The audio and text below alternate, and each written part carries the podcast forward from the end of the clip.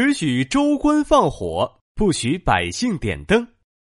古代的时候，有一个很坏的州官，名叫田登，他非常霸道。哼，我的名字里有个“登”字，任何人都不能说“登”字，连“登”的同音字也不能说。谁要是说了，我就要重重惩罚他。有一次，田登正在睡午觉，突然一个仆人在门外报告：“田大人，有人来送礼了。”被吵醒了的田灯刚想发火，但听到有人送礼，高兴极了。哈哈，是什么礼物啊？嘿嘿，回大人送来的是一箱黄澄澄的金子。没想到田灯满脸的笑容，马上变得怒气冲冲。嗯，来人啊，把这个仆人拖下去。重打五十大板，啪啪啪！仆人被狠狠的打了一顿。哎呦，疼疼死我了！大人为什么要打我呀？哼，谁让你说金子是黄澄澄的？不准说和我名字读音一样的词语！仆人捂着被打的又红又肿的屁股，不停的呻吟着。嗯，早知道我就说黄灿灿的金子了。这件事传出去后，老百姓都不敢说到与灯同音的字了。元宵节好热闹，点烟花，放花灯。这一年元宵节快到了，按规矩城里要举办灯会，让百姓们来观赏花灯，称为放灯。田大人，这是今年的元宵节告示。嗯，让我看一看。田登接过手下的告示，读了起来。元宵佳节，本周按照惯例放灯三天。田登面色一沉，三下两下就把告示给撕了，揉成一团扔在了手下脸上。来人啊，把他拉出去打二十大板！哼，我让你放灯三天，不准写和我名字读音一样的词语。啪啪啪！哎呀哎呀！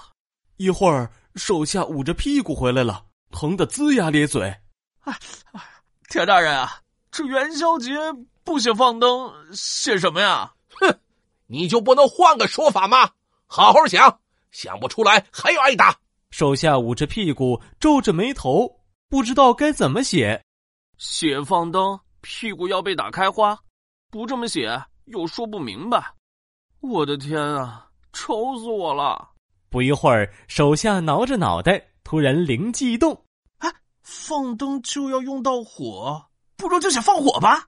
唰唰唰，他大笔一挥，一张元宵节告示又写了出来。田登又拿着告示读了起来：“元宵佳节，本周按照惯例放火三天。呃，哈哈哈，好，好，好啊！放火，放火，红红火火！哈哈哈哈。”快来看呀！官府贴元宵节的告示了。人们围在城门口，仔细的看着。天哪！元宵佳节按照传统惯例放火三天。一个外地人不清楚怎么回事，奇怪的问道：“哎，这么喜庆的日子，为啥不放灯，要放火呢？大家还是快跑吧！连放三天火，不得把房子都烧光了吗？”这时，一个当地的老百姓摇了摇头。悄悄的对他说：“哎，我们的州官叫田灯，不让人们说他名字中的‘灯’字，连同音字也不行呢。”哦哦哦，因为写放灯触犯了田州官的禁忌，就改成了放火呀。那个外地人听了十分惊讶：“那凳子就要说没有靠背的椅子，瞪眼睛要说成使劲睁大眼睛吗？”哎呦，是呀！如果谁违反了这个规定，一顿胖揍是少不了的，严重的还要坐牢呢。哎，你们知道吗？城里灯笼店的招牌都改成火龙店了。人们你一句我一句的议论起来，都非常气愤。唉，太可笑了！如果放火三天，他田灯也跑不了啊！真是只许州官放火，不许百姓点灯啊！只许州官放火，不许百姓点灯。这则成语出自宋代陆游的《老学庵笔记》，原形容旧时的专制统治者可以为所欲为，而老百姓却没有任何一点正当行动的自由。